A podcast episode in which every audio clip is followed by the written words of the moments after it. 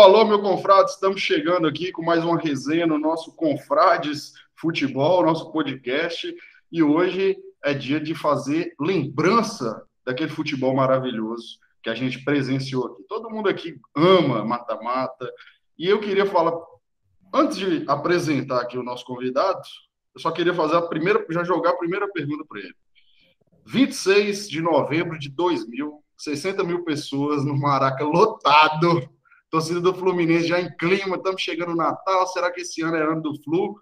E aí, 27 minutos do segundo tempo, devia ser mais ou menos no horário que a gente estava gravando, devia ser umas 5h31 da tarde, uns 50 metros de distância, o homem manda uma, paulada no ângulo e leva o São, coloca o São Caetano na, no mapa do futebol, elimina o Fluminense e coloca o São, São Caetano. Ademar, eu escutava minha mãe, minha avó, meu pai falando assim, ó, às vezes você toma uma ação, uma coisa que você faz, muda a sua vida inteira. Isso aí mudou sua vida e mudou a vida do São Caetano, irmão. Seja bem-vindo, Ademar, artilheiro do Brasileirão de 2000. Que honra, amigo. Obrigado, pessoal do Confrades Futebol. Realmente, é, um chute muda toda a sua vida, né, cara? Assim, você tá lá no, no não no esquecimento, você tá nas divisões é, é, mais baixas do futebol, né? Série B, Série C Aí criaram aquela Copa João Avelange lá para tentar agradar o Fluminense e o Bahia, né? CBF fez aquela João Avelange para juntar todos os, os parceiros ali, né? E esqueceram de avisar o São Caetano que não podia entrar na festa, né, cara? E aí, de repente, aquela bola lá, quase no meio de campo lá. É, tem muita coisa naquele lance, tem muita história lá, né, pro pessoal aí que tá assistindo. Fernando Diniz estava na barreira, André. Fernando Diniz olhou para mim e falou assim: ah, vai tomar outra vaia, mano, porque eu tinha tomado uma vaia antes, que eu tinha chutado no primeiro tempo, lá no, no meio da arquibancada, velho, Maracanã lotado, a época ainda da geralzona. Porra, deu uma, eu dei uma pipocada aquela hora, sabe, André? Porque falei, caramba, velho, quer ver o chute? Você acreditou que dava para fazer a demanda ali? Ó, vou ser sincero para você. Eu acreditei, mas eu tentei usar assim de algumas formas que tem o futebol. Eu tinha colocado, porque o Maracanã, todo mundo pensa que ele, que ele era sempre um tapete, e sempre foi ruim o Maracanã, né? Mesmo hoje, o pessoal tem reclamado. O pessoal colocava aquela areia verde, né, pintada, e jogava nos buracos. Então dava a impressão na televisão, era tudo verdinho, né? Só que a gente Mas tá dentro, dentro sabia que, que era cheio de buraco. Aí eu falei assim, eu pensei comigo, né, André? Vou colocar no buraco a bola pelo menos ela não vai subir. Se ela sair mascada, o goleiro pega, eu não toma vaia, né, meu? Beleza. Aí eu coloquei no buraco, né, cara? E aí, antes de, de chutar a bola, eu cheguei pro Daniel, o zagueiro nosso, né? E aí você vê a confiança que você tem do parceiro, né? Falei, Daniel, vai pra área, cara, que eu vou cruzar essa bola, vou alçar, você cabeceia para dentro e, e dá algum bololô ali dentro da área, né? Aí meu zagueiro confiante falou assim para mim: Chuta de novo na arquibancada que dá tempo a gente descansar, velho. que confiança no, no, batedor de falta, né? Você vê. Aí, que naquela época só tinham duas bolas, né? O pessoal que tá aí assistindo aí o podcast aí, era uma bola que ficava no quarto árbitro e a outra que ficava em jogo. Não é que nem hoje que tem 10 bolas aí com gandula, né? Então, quando a gente chutava uma bola na arquibancada, o pessoal da, da, da, dos torcedores ficavam brincando com a bola e no final ainda jogavam no fosso pro Gandula pegar ainda com um cestinho lá. Então demorava muito tempo isso aí, cara. Aí o Daniel afogado me dá essa aí. Eu falei, caramba, e agora, velho? Aí fica aquela interrogação na sua cabeça, né, cara? Vou chutar, não vou chutar. Aí eu falei, ah, quer saber, cara? Para quem já morou debaixo da arquibancada, para quem já comeu arroz, feijão e carne moída por muito tempo, que se dane, vou lascar a porrada. E aí a bola entrou naquele lugar que ninguém esperava, né, velho? Porra, velho, foda demais. Agora, antes de passar para os meninos aí, é uma, uma, coisa, uma questão é que o Fluminense, ele, apesar de ter vindo da Série C, ele tinha um timaço, né? Rony, Magno Alves, Roger, essa turma aí. E eu queria só te fazer uma pergunta aqui, é o seguinte. Quando vocês caíram ali para pegar o Fluminense, porque vocês tinham sido segundo, né, do, do módulo de baixo, perderam para o Paraná. E no primeiro jogo, vocês já tomaram 2 a 0 rapidinho no primeiro tempo, a impressão é que o Fluminense ia meter uma goleada. Como que foi esse mental aí? Porque eu acho que desse jogo, o jogo, o jogo mental seus mudar, mudou, né? Vocês começaram a acreditar que dava para ganhar. Foi ali? Quando vocês então, viraram 3 a 2 Isso, é, na verdade, assim, como a gente estava no módulo, um módulo diferente, não, vamos dizer que se nós, nós éramos a série B e eles eram a série A, e quando a gente entra com, com, com 10 minutos de jogo, a gente tava perdendo 2 a 0 cara, o Fluminense colocando na roda. Aí não sei o que aconteceu, foi uma falta, o que que foi? Que o Adãozinho, que era nosso capitão, e eu tinha o Daniel, mas o Adãozinho era meio que o, o, o, capitão Mor lá, ele sempre falava, né, que ele é ranzinza pra caramba, então ele fala. Aí ele Pô, chamou a gente num canto e falou: gente, se a gente não jogar bola, os caras vão engolir a gente, hein? Vai ficar vergonhoso, hein? E aí você vê que depois, acho que de 20 minutos do primeiro tempo, a gente virou já no primeiro tempo 3 a 2 cara. No final do primeiro tempo tava 3 a 2 Aí no finalzinho, acho que o Aguinaldo, centroavante do, do Fluminense, empatou o jogo em 3 a 3 E aí, né, meu? O Fluminense saiu naquela, né? Ah, já era, né? Já era, né? Vamos voltar pro Rio. A nossa torcida, né, cara? Pô, saiu com a van a torcida da Bengala Azul e não achou ninguém na Dutra, ainda sobrou espaço, velho. E aí, aí chega no Rio lá, cara. Oh, os caras reservaram um lugar lá no Maracanã para nossa torcida, que é piada, né, velho? Pô, para 10 mil pessoas, para nós, é piada, né? Aí, aí, Você já aí, jogou no, na Atlético Campanella com 10 mil pessoas torcendo para São Caetano? Não, mas nem lá no, no Anacleto tinha nosso, né, cara? Então, sempre era sempre o time de, de, de, o adversário, né? O visitante sempre tinha mais torcida do que o nosso, né? É, é, aí agora a gente foi para o Maracanã e uma coisa que eu recordo bem é quando é, eu fiz aquele gol, o Maracanã tava, pô, ensurdecido, muita gente gritando, loucura. Aquela época os caras entravam com bandeira, soltava rojão, sinalizador, tinha tudo, né? Aí Cara, depois do gol, duas coisas que eu, que eu recordo bem. Eu comecei a escutar o Jair Pisserni gritar: pega, pega, pega, pega, pega, que eu não tinha escutado o jogo todo. E comecei a escutar a bengala azul. Azulão, azulão. Ah, tá de sacanagem que a nossa Carai, torcida. Calou os caras, velho. Os caras cara infartando os velhinhos lá e gritando mais que a torcida do Maracanã. Calou literalmente, velho. É, ô, Ademar, tem até uma, uma, uma uma falácia aí do pessoal que tem três pessoas que calaram o Maracanã: Gija, o Papa e Ademar nesse gol contra o Fluminense. Isso é, é verdade? verdade? Como é que ficou o silêncio do estádio na hora? Então, Rafa, é verdade. Eu fui num programa de televisão e ouvi isso aí. E é engraçado, né, que a rivalidade é tanta no futebol, né, cara, assim. Aí eu tava no programa de televisão e um, um flamenguista, pô, você é nosso ídolo, cara, naquela época. Você fez o gol contra os caras. Falei, pô, mas nunca joguei no Flamengo, meu. É, é, loucura. O futebol brasileiro é louca. Apesar que tá ficando muito pragmático, né? Tá ficando feio para assistir o futebol brasileiro, cara. Pô, a gente tem visto aí, pô, você assiste quatro horas da tarde Eurocopa, depois você assistir Copa América, é piada, né, velho? A diferença o é nível é hoje é mais baixo, Ademar? Você acha que hoje o nível é muito mais baixo?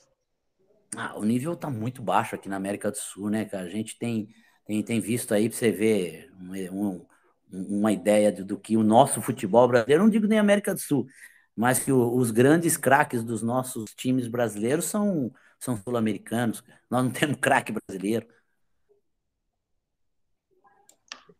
Agora você estava falando que fica ouvindo o Jair Pisserno, pega, pega, pega. Isso aí acabou virando um apelido dele né, no futebol. Jair, Jair pega, pega. Virou, virou apelido, porque, pô, que era treinador naquela época, né, assim, apesar que o Jair teve, pô, grande história de Olimpíadas, né, prata na Olimpíadas, pô, é, vice-campeão, vários times e, e, campeão também, mas é, naquela época não tinha muito esse negócio do treinador sabe, ser cheio de, de, de, de, um vocabulário rico no vocabulário, né, cara? Pô, hoje eu vejo umas frases no futebol que eu fico doido. Verticaliza, por que não falar vai para cima, né? Vai no mano a mano, vai no um contra um. É, temporiza, né? Para o zagueiro não chegar dando porrada, sabe? Temporiza, fica próximo dele. Fala, chega, dá no meio, né, meu? Tira o, a caneleira do cara e tal. Então, são o vocabulário do futebol virou muito frescura, cara. É, é difícil para a gente que, que, viveu a época do futebol raiz, em que a gente tinha aquela guerra psicológica dentro do campo, sabe? O zagueiro entrava e já dava uma na sua orelha e falava, ô baixinho, aqui hoje você não vai ter vez, não, e aqui é comigo e tal, tal, tal. E aí você já elogiava a mãe dele e aquelas coisas, né? Ademar, e como é que foi começou essa, essa parada aí da patada atômica? Como é que surgiu esse chute forte aí? Você, você começou na onde, na verdade, futebol? Então, para o pessoal que está assistindo, é, eu não aconselho, principalmente os mais jovens, porque isso é fato, como diz o, o pessoal do futebol, venéreo, né? É, eu, eu, não, não, eu não sabia o que era uma bola de medicine ball, né, pessoal? E aí eu encontrei uma bola de medicine ball no clube que eu jogava numa escolinha lá em Tatuí.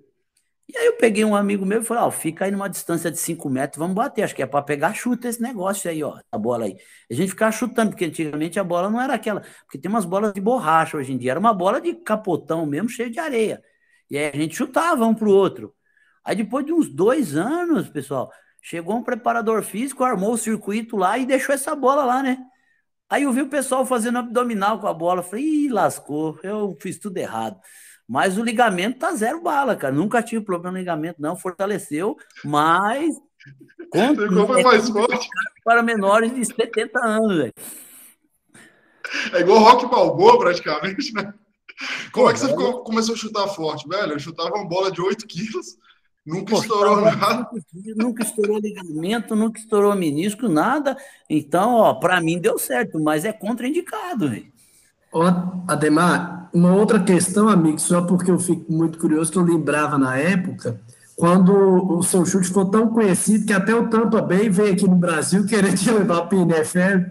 Como é que seria Ademar no futebol americano, amigo? Ô, Eduardo, você vê, né? Hoje eu estaria simplesmente com o anel de campeão jogando do lado do Tom Brady, né? Você vê? Tom Brady, você viu? É isso que eu falei, do time seu, o, o time do Ademar ia ser o campeão da NFL. Então, rapaz, tá só com aquele anel, valia 100 mil dólares, só o anel. Mas teve proposta mesmo, Ademar? Tive, tive uma proposta, cheguei a fazer os testes, né, do, do, do, do chute. 10 chutes, 9 acertos, né, Ademar? Isso, de 50 jardas, né, que, que é praticamente um, um dos chutes mais longos da, da liga. Só que aí, pessoal, tinha um, pessoal, tinha um problema da burocracia de, de documentação norte-americana, né? Você não pode chegar na NFL, que nem aqui no Brasil, no futebol brasileiro, você encontrou um, um jogador lá na Várzea e o cara aparece no Flamengo. Você tem que fazer o campeonato universitário, você tem que entrar numa universidade para depois você ser draftado. Então, isso duraria, demoraria um tempo de quatro a cinco anos, vamos supor, ou, ou três anos para mim ir bem no universitário só que aí depois o, o cara me desanimou também. Ele falou: não, vai lá que o, o chutador lá do Tampa Bay era um argentino na época. Eu falei: ah, tá bom que o cara vai falar, entra aí, dá um chutinho aí, depois você volta pro banco. O cara não ia me deixar nunca. É, porque falando de chute, pode falar, Gus. Aí depois você chegou a jogar futebol americano aqui no Brasil, pelo São Caetano, né? Isso, aí eu fiz os três primeiros pontos, né? O field goal no São Caetano de 41 jardas, mesma situação, Gustavo, sem moral nenhuma, hein? sem confiança. O treinador era um canadense, velho. Saiu o nosso time perdendo de 30 a 0 pro Corinthians. Ó. Aí saiu um, um, um, jogador nosso lá, disparou, ficou em 41 jardas lá. É, foi a terceira tentativa, o treinador, não, não, não, não, não, vamos, vamos vamos dar o pente lá e vamos deixar a bola lá atrás para os caras saírem. Daí um, o outro auxiliar dele era brasileiro. Falou, não, vamos colocar o cara aí, meu. O cara veio para chutar, você não acredita. Não, mas tá longe, quando a gente tem uma jarda, não sei o quê. Aí colocou lá, chutei, por uma pressão do caramba, achei que tava tranquilinho, sabe? Tava, pô, tava tudo legal, todo mundo me cumprimentando, dando risada. Aí a hora que eu fui pra bola, os caras do Corinthians, aí vamos quebrar sua perna, vamos sei o que e tal, aquela adrenalina ali dentro do campo, aí subiu a pulsação, velho. Falei, e agora é comigo mesmo, cara. Eu acertei os três primeiros pontos da história do São Caetano Bluebirds. Mas você che chega a acompanhar também o futebol americano hoje por conta dessa, de toda essa história que teve ou, ou não? Foi só um, aquele momento ali? Não, bastante, cara. Até sou bastante. meio suspeito porque se a gente analisar o futebol hoje, tá tão sem emoção. Enquanto você pega um futebol americano, que até a última bola lá na mão do, do quarterback ainda tem jogo, cara. É, daqui a pouco vai começar a migrar o pessoal pro futebol americano. É lógico que tem as suas, as suas é, é, é, é coisas boas dentro do, do, futebol também, todo o lado da, da, da técnica, da qualidade individual de cada jogador, mas o futebol americano, se você pôr assim na ponta do lápis, ele tem emoção o jogo todo. E o futebol, no geral, 3 a 0 4 a 0 acabou, né? É verdade, verdade. Para poder. Ademar... Desculpa, Edu, tá? Te interrompi. Não, pode falar, eu te interrompi, Gabrielzão, pode é falar. Porque amigo. o futebol americano, ele, ele é bem mais dinâmico, né? Apesar do, do, do, de se chamar futebol e não ser muito bem com as mãos, né? Ele é um jogo que tanto o kicker pode resolver, tanto os, os corredores podem resolver, né? Ele, ele, tem várias formas de. Tanto que a gente teve um exemplo recente do, do, do dos Patriots que estavam perdendo até no finalzinho em um Super Bowl e perdendo feio e conseguiu virar ainda, né? A emoção foi, é, foi bastante nesse. É bem diferente, mas tem um, um detalhe nessa situação, nesse jogo mesmo contra o Corinthians, né, pessoal? Que no primeiro tempo o Corinthians que, que, que deu o, o, o kickoff lá, a saída lá, né? Então eu nem entrei no jogo. Aí nosso time morto que tava, não pegava uma bola, não precisei entrar nem para chutar, né? Aí no segundo tempo eu tive que repor a bola, né? Mas eu nunca tinha jogado, né, gente? Aí eu dei o kickoff lá, mas quando o adversário é muito bom, né? Quando a gente vê no futebol americano, o, o time é, é, que recebe essa bola lá ajoelha, né? Para entrar o time de, de ofensivo, ofensivo, né? E o nosso time era muito ruim, o cara pegou a bola e veio para cima, mano. Só que eu esqueci que eu tava no jogo, né, cara? Aí eu tô lá trotando igual futebol, na boa, olhando lá para cima, tal. Vem um cara do Corinthians meteu o capacete aqui do meu lado assim, jogou no, na grama assim. Ah, eu falei, ah, você tá de sacanagem, mano. O cara me conheceu, né? Me reconheceu. Ele falou, não, Demar, pô, aqui é futebol americano, cara. Eu falei, ah, desculpa, cara, se foda, eu vou dar um carrinho, vou quebrar suas pernas, cara. Ah, mas você vai tomar 10 jardas. Eu falei, ah, tome 10 jardas, mas você também não joga mais. Vão pra cima desse filho da puta. Não, pô, o cara tinha dois metros, meu, me jogou de capacete no chão, só grama no meu capacete. Falei, ah, não esquenta não, velho. Na mão você pode até me derrubar, mas a hora que você passar, vou dar uma voadora, não ser que nem os caras davam em mim, você vai ver se você vai ficar em pé. Já joguei contra Clebão e contra Júnior Baiano, você tá achando o quê? Os caras eram dois por dois, sem armação, velho. Ademar, e quando vocês, vocês continuaram nesse. É quase um conto de fadas, né? Vocês passaram o conto de fadas e foram pegar o Palmeiras. Ali vocês já falaram, vamos passar por cima desses caras, ou vocês falaram, pô, fudeu, porque vamos jogar as duas no Parque Antártica, estado lotado. É, só complementando a, a, a, a, a pergunta de Andrezão, sobre essa, essa, esse mata-mata da Copa João Avelange, quando vocês passaram do Fluminense, eu acho que ali, ainda mesmo vocês passaram bem na primeira fase, era tratado como zebra. Como é que foi o tratamento do Brasil com vocês a partir das quartas de final, que vocês pegaram o Palmeiras? Era um tratado como zebra se passasse do Palmeiras ou já tinha um maior respeito? Era tratado assim de 50-50, 60-40? Como é que foi?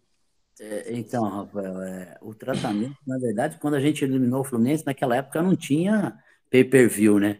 Então a Globo era carioca, né? Então transmitia para o Brasil todo, né? E aí, pô, aquele jogo contra o Fluminense passou no Brasil todo, né? Então a gente ficou conhecido assim, numa tarde de domingo apareceu um time de azul lá e, e fez a festa do torcedor, né? Aí você começa a, a, a, como diz o ditado, dar asa para cobra, né? Aí você vai contra o Palmeiras, fala, pô, as duas no Parque Antártico, né? Porque o nosso mando de campo era no Parque Antártico, o Palmeiras com baita time também, Arce e, e, e grande jogador Galeano e toda aquela galera lá.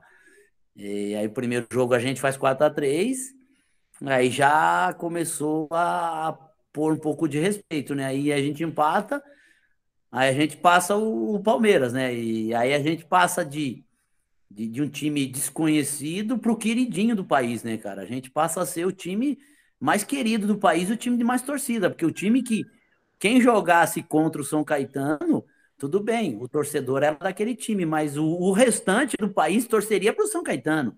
Então a gente teve não sei quantos torcedores, assim, 150 milhões de torcedores entre homens, que eram, Eu era um deles. que eram torcedores do, do Azulão, né, cara? Virou o segundo time. E aí depois, passando o Palmeiras, vem aquele. Vem o Grêmio, né? Do Ronaldinho Gaúcho com 20 anos só. Eu ia, perguntar sobre isso. Eles pegaram vários times estrelados. O, o Fluminense tinha, tinha o Roger que ainda estava começando, mas já demonstrava que era um bom jogador. Tinha o Magno Alves e o Rony. Depois pegou o Palmeiras, que tinha Arce, tinha aquela turma toda. O Palmeiras estava em alta na época. Veio o Grêmio com o Ronaldinho Gaúcho, ainda novo, mas já tinha feito aquela bagunça lá na, na Copa América no ano anterior, então todo mundo já sabia quem era. É, aqui no Brasil, você jogou contra vários e vários, vários craques. Tem algum que você lembra que você assistiu o cara jogar e falou que esse aqui realmente é diferente, viu? Esse aqui é o melhor que eu já vi. Olha, o melhor que eu já vi, eu, eu, que eu, eu joguei com ele, não sei, mas o cara tomava muita cachaça, velho. Que isso, o cara tomava demais, velho. Foi o Alex Rileb que jogou no Arsenal, que jogou comigo. Eu joguei com ele. Ele jogou no Arsenal, depois era para ser o substituto do Ronaldinho Gaúcho no Barcelona e foi a pior contratação da história do clube. Cara, mas o cara tinha uma pedra de sal na garganta, mano, que eu nunca vi, velho. Que isso? Cara? Porra, era biel, ele é bielorrusso. Eu, era dois litros de vodka, toda a concentração, e cigarro, e cigarro. Falei, pô. Aí teve uma coisa engraçada, né, pessoal? Um dia chegou o empresário dele lá, né? E aí o cara chegou com três propostas para eles, oficial, né? Olha, você tem o Bayern de Munique, acho que era na época, a Juventus ou o Arsenal. Eu falei, porra, cara, tá sem proposta, tá igualzinho eu, hein, meu? E eu. o cara podia escolher só três coisas, tudo coisa Não, ruim, né? esses três. Eu falei, caramba, passa uma para mim, velho. Vai e deixa uma. E, e, ele ficava sempre comigo, né? Porque na concentração. E a gente tinha liberdade. Até quase matei ele um dia lá que eu dei um susto nele com a máscara do Jason. E o cara, meu, o cara parou, travou, velho. E aí tive que correr chamar o massagista e não falava alemão. Como é que eu vou explicar pro cara que o cara tá lá espumando a boca? Ele tava bêbado? Você chegou não, com a máscara do Jason à noite? Não, eu, eu fiquei lá no, no quarto lá, né? E aqui na Alemanha é, é aqueles hotéis que fica é bunker que fala, né? Para baixo, né? E aí peguei, ele só deixei a televisão ligada, fiquei escondido atrás da cortina, né? Aí coloquei a máscara do Jason, ele entrou todo sorridente que veio dar massagem lá e cantando em russo lá. Aí eu só dei o na, good, good, é, na, é, good night, né? Good night, boa noite, né? Em alemão, assim, com a máscara do Jason, cara. O cara travou e caiu no chão, começou a espumar a boca, velho. Falei, agora, véio? matei o cara, o cara é estrela do. Aí corri pro massagista, peguei o cara pro braço, levei lá, daí ele passou álcool lá nele, lá ele voltou, cara. Porra, daí o russo não queria ficar mais comigo, não, daí ele ficou bravo. O cara já falou, eu não quero nunca mais ver esse cara. Pô, mas, Ademar. Mas, não dava, o cara tomava dois litros de vodka e fumava a noite toda no meu quarto, velho. Pô, eu falo, como é que esse cara vai jogar bola no outro dia? É, é, essa, essa passagem sua pela, pelo Stuttgart da Alemanha, é, por ser um futebol num, num, país diferente, com a língua muito difícil, muito frio, foi difícil de adaptar? Ou você conseguiu levar essas coisas numa boa? Falou, ah, tô, já tô aqui mesmo, tô novo, vou. Levou, tirou de letra ou foi mais complicado assim para se adaptar lá? Olha, é, tem muita coisa, né? Tem muito jogador da época que falava, ah, que nem tem a situação do Viola, ah, não tinha feijão. Pô, para com essas conversas. feijão, ah, não tem feijão, não foi para Valência, eu acho, ah, não tem feijão aqui. Ele comia, ah, ele comia, ele comia bolacha, Ademar, ele falou isso aí. É. Frescura. Comia porque ele queria. Tanta coisa para comer, caramba. Pô, cara cheio de dinheiro, vai comer bolacha, pá. Come filé, come picanha, come outras coisas, caramba. Reclamar de feijão, para, isso aí é migué. Mas assim, a linguagem do futebol é universal, né? Que eu saiba, é assim, objetivo único, colocar a bola dentro daqueles três pau lá e balançar a rede. Às vezes nem balançar, porque ela não precisa nem entrar toda. Mas é claro que tem algumas coisas de extra-campo que você precisa se adaptar, em idioma, clima, cultura, né? Eu acho que o pior de tudo para o brasileiro é o cultural, né? Que muitos países aí que a gente vai, a cultura é totalmente diferente da nossa, né? Que nem assim, eu tinha negócio do, do sangue latino, né? É, nosso time tomava um gol, vamos supor, com cinco minutos de jogo, eu corria lá no gol pegar a bola da mão do goleiro, do time Rio de Brande, e já levava para o meio campo, falou, não, não, não, vamos lá, vamos empatar, vamos empatar. Aí um dia o treinador, o Félix Magath, o loucão lá que treinou o grafite no Wolfsburg, que é um maluco, ele é, depois você conta a história dele, viu?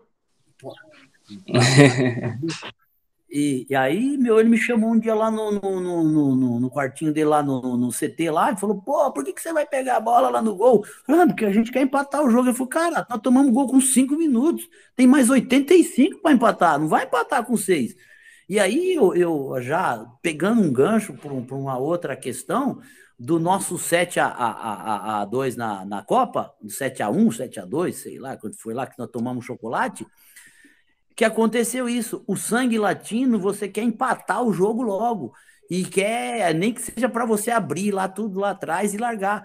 E o alemão não, ele sabe que uma hora ou outra ele vai ter o mesmo padrão de jogo, o mesmo sistema, e ele vai poder entrar, empatar ou até virar, mas ele não sai, não. Você pode ver aí, você assiste Champions, você assiste é, Europa League, e eles mantêm o padrãozinho de jogo, não saem.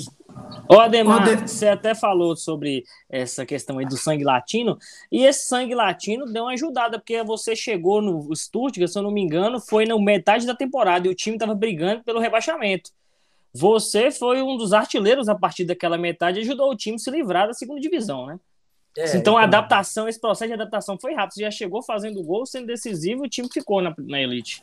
É. E até para fazer, Ademar, uma complementação que o Rafael está falando, você jogou na Coreia do Sul, Japão, Alemanha, onde você sentiu maior dificuldade também para adaptar, porque a gente sabe que a Ásia também é diferente, outras questões. Aí é só para complementar aí, se puder falar. Tá, vamos lá por partes, Eduardo. Você falou uma coisa interessante, assim, é, pouca gente sabe que eu acho que eu tenho a melhor marca de primeira metade de estreia na Bundesliga. Acho que eu sou estrangeiro que tem, em termos de gols e assistência, eu tenho a melhor marca. Isso. De, de grandes craques que passaram por lá.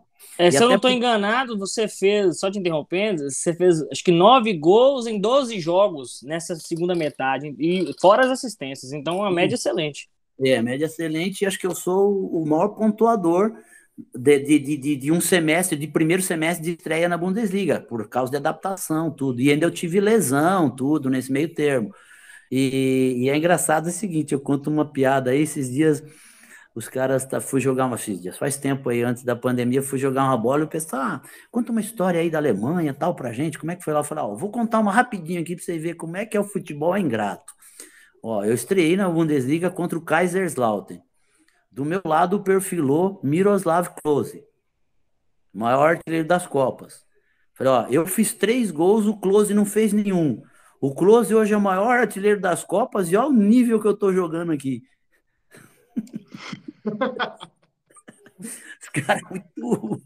E, e aí, é engraçado, né, pessoal que acompanha o futebol alemão, às vezes, Naquela época, a Bundesliga era o melhor campeonato do planeta. É claro que hoje tem a, a, Inglaterra, tem a Espanha, mas a Bundesliga era o melhor campeonato, era muito forte. Esse ano foi o que o Borussia ganhou, né? Esse é, que você foi? foi? É, o ano que eu fui foi o Borussia ganhou. Tinha Amoroso, tinha o Everton, tinha o Dedê. E foi um baita campeonato. E o Bayern sempre forte, né? Mas. O Leverkusen era fortíssimo. O Leverkusen também. O Leverkusen era era uma, era uma ponte, né? Todo jogador brasileiro fazia ponte, Leverkusen e depois ia para o Bayern Munique, né? Era engraçado você pegar Lúcio, Zé Roberto, Paulo Sérgio, é, N jogadores. E, e aí você chega num, num, país desse, eu fiz três gols na estreia, né? Até mandaram uma matéria agora para mim, que quem igualou o meu recorde agora foi o Haaland, né? O Haaland, quando ele estreou pelo Dortmund, ele fez três gols na estreia. Mas o primeiro estrangeiro a fazer três fui eu. Então ele igualou meu recorde depois de quase 20 anos. E, e, e aí é, o pessoal falando, ah, pô, mas o Haaland também já extrapolou, né? Acho que foi em 27 minutos o cara fez três gols. Eu precisei do jogo todo para fazer três e, e meu time morto com farofa, né? O time dele é bom, né? O meu, você é louco. Você era ruim, Alemar? Seu time era ruim? Meu Deus do céu, cara. Os caras, tinha uns caras lá que acho que pensava que tava no outro esporte, não era possível. E aí você chegou, você chegou metendo gol assim, tu, aí tomou, é... tomou conta do time, começou, era não, batedor de falta aí, também, como é que era? Aí, aí meti três gols, né? Aí peguei e falei, ah, brasileiro, né? Brasileiro é foda, né, cara? Aí, pô, a imprensa todinha, a semana inteira lá, né? Um monte de ah, brasileiro, pequeno brasileiro, samba brasileiro e tal, toda aquela euforia. Aí eu no coletivo, lá nos treininhos que tinha lá, só na ponta esquerda, né? Dando tapinha de letra, nem suava, né? Pô, falei o quê? Com moral, né? Todo mundo é, falando de mim, né? Pô, chegou no sábado contra o Hertha Berlim em casa, banco, velho. Ah, faz, tá de sacanagem, falei pro treinador. Três gols na estreia, aí você me coloca no banco. Aí que eu aprendi que lá não tem esse negócio não de titular, né? Que você tem que treinar bem durante a semana, não tem esse negócio. Ah, são os 11 titulares que nem era no Brasil, que hoje também já tem uma, uma rotação muito grande, né? Uma rotatividade. Aí eu chamo, o treinador me chamou, falou: "Não, você treinou mal durante a semana, tal, tal, tal, e você vai ficar no banco". E aí tem muita história de lá, né? é, é, o pessoal aí que tá no, no, Agora, isso aí que Gus perguntou, Ademar, ele perguntou é. se você batia falta lá, você bateu muita falta no estúdio ou não? Então, aí agora foi, foi boa essa pergunta. A vaidade no futebol é muito grande, gente. Vocês acham que todo mundo é amigo, todo mundo mostra o dentinho pro outro, tá sorrindo, né, cara? Isso aí é uma trairagem que tem. Isso aí é tudo enganação, isso aí é tudo mentira. Vestiário é que o couro come, né? Que a gente ouviu falar de briga de um, briga de outro. Ó, pra vocês terem uma ideia, o Balakov vai me matar porque eu ganhei um computador dele, que eu fiz dois gols no jogo, mas ó, ele falava português, gente. E, e ele não me deixava bater falta. E ele tava com 37 anos, o cara ganhar 500 mil euros aí, líquido. Seriam 3 milhões de reais hoje por mês. E não me deixava bater uma falta, cara. Aí teve um jogo contra o Wolfsburg em casa. Ele colocou para alçar a bola na área do lado esquerdo. Eu vim de longe, sem ele ver, a hora que o juiz apitou, bati no canto do goleiro e fiz o gol. Ele me abraçou durante a comemoração, e ele, como ele tinha jogado em Portugal no Sporting, ele me abraçou e falou no meu ouvido: Você nunca mais encosta na bola, viu, brasileiro? Vocês nunca saíram na porrada, não? Isso porque eu fiz o gol, isso eu erro, hein? Isso é erra. Ô, e aí, no, no, futebol, lá, lá da Europa, você trouxe alguma amizade assim? Ou, ou é mais a galera de São Caetano mesmo? O que é? Não, tem, tem. Tem um pessoal, pô, tinha um, um romeno lá que, pô, esse não dá para trazer pro Brasil, não. Isso é louco. O cara foi no programa de esporte na, na, no país dele, lá era da seleção. Lá, acho que o cara criticou, ele deu um soco na cara do, do, do cara que tava apresentando. Igual o Marcelinho Lucha. Não, mas só que o dele saiu na porrada mesmo, deu e o cara desmaiou, velho, porque ele era forte, ele fazia boxe depois do treino, de você ter uma ideia do jogo. E, e, Aí não dá pra criticar, não. Não, e, e ele era meu parceiro, e os caras batiam muito em mim, sabe? E ele, pô, ele via que os caras batiam os alemães, ele falava assim, não, ou ele me chamava de picolino, né, baixinho, ele chama Johan Viorel Ganeia, ele jogou na seleção da Romênia. Aí ele falava assim, Pode dar porrada nos alemães. Se eles levantarem, eu soco o pau nele, velho. Pode deixar tal. Aí eu comecei a dar voadora também, só tomava, né, meu? Eu comecei a dar voadora. Aí ele entrava e dava umas porradas, e até tem uma situação que acho que eu tava lá, acho que uns dois, três meses lá, e o Alex mesmo, contra o Alex ainda. O Alex era sossegado, cara. A gente foi num treino lá do campinho reduzido, ele levou o braço e deu com o cotovelo bem na minha boca e saiu sangue, cara. Aí eu não sei o que aconteceu, eu fiquei ceguinho, velho. Fui para cima dele e já dei um soco na cara dele, velho. Falei, puta, tomei uma multa agora, agora fudeu. Os caras vão me Vai mandar embora. Vai mandar embora. Aí, pô, o treinador uh, apitou, parou o treino tal, chamou todo mundo. Falou assim: parabéns, Ademar, chegou na Alemanha, vamos continuar o treino. Falei, pô, soubesse disso, ia dar um soco. Ô, Ademar, agora você contou essa história aí da falta, você cobrou né, sem o, o jogador ver. É, tem uma, uma, uma, história parecida com o Gilberto, sabe Gilberto centroavante do Bahia hoje, jogou no São Paulo, no esporte. Ele hum. nos Estados Unidos, com o Jermaine Defoe, que é inglês, Defoe querendo pegar a bola para cobrar falta, colocou a bola no chão, veio Gilberto de trás, meteu uma bomba no canto do goleiro e fez o gol. Defoe nem abraçou ele. Olha pra você ver. É igual você então, falou, a, a, a, a vaidade dos jogadores, né? ainda mais estrangeiros. Da Libertadores do Cruzeiro também, que o batedor de falta era o Nelinho. É, se eu não me engano, foi o Joãozinho que bateu e aí fez o gol do título. Aí foi todo mundo para abraçar e o Nelinho foi. foi... Eu não sei se, se são esses dois mesmo, mas eu acho que foi. Ele saiu falando. Acho que foi isso aí. Não faz isso nunca mais, não faz isso nunca mais. Isso, você é doido, você é doido. Porque, pô, né? Nelinho, que era o batedor oficial do Cruzeiro na época, acontecer isso também, né? E, e, e Ademar, aproveitando esse gancho para essa questão de, de, de, de bater falta, que é você manda muito bem nisso.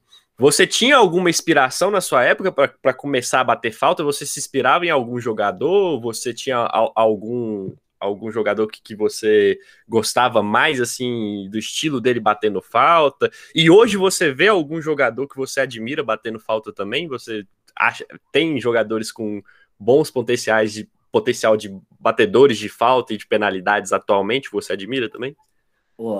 eu, eu, eu, eu comecei a gostar acho que eu estava assistindo pela televisão com meu pai, e acho que foi Flamengo e Santa Cruz no Maracanã, que o Zico bateu aquela no canto do goleiro. Aquela, aquela falta ficou marcada na minha cabeça porque todo mundo batia por cima da barreira. E ele foi e bateu do lado da barreira, fazendo a curva, caiu lá na costura do outro lado lá. E aquilo lá ficou na minha cabeça. Só que aí, quando eu ia para treinar no campo, eu gostava da bola curta, mas a bola curta subia muito, ia muito longe. Eu falei, pô, mas não vai dar certo. O Zico não é minha praia. Eu tenho que achar um outro cara aí que bate mais forte, que colocar a bola mais para trás, porque a bola subia muito. E acabei ficando mais da, da média para longa distância na batida. E hoje, quem eu vejo que é um grande batedor, mas não está tendo um índice legal é o Otero, cara. O Otero é um puta batedor, porque ele tem as duas bolas, ele tem a curta e tem a longa, né? Ele bate muito bem, e a bola dele balança muito, né? A gente fala em relação à a, a, a, variação. As duas, né? Então, ele tem as duas. A curta dele é muito boa e a longa também é boa, mas também está numa frase que não faz gol em ninguém. E ele, ele bate com a direita e com a esquerda, né? No Galo ele já chegou a fazer gol de falta com a direita, com a esquerda, de fora da área. Eu acho que ele é o último, o último atleta aqui no Brasil a fazer dois gols de falta no mesmo jogo. Até gol olímpico ele fez, Galo e Paraná na Copa do Brasil. Não, ele bate muito bem na bola, mas aí, né, se você pegar, você pegar, você vê como é que nós estamos mortos. É. Não é o melhor batedor de falta no, no país. É, essa informação aí foi um jogo, acho que o Atlético e Grêmio em 2017, que o Otero fez dois gols de falta no mesmo jogo. Um colocado e uma pancada estilo Ademar.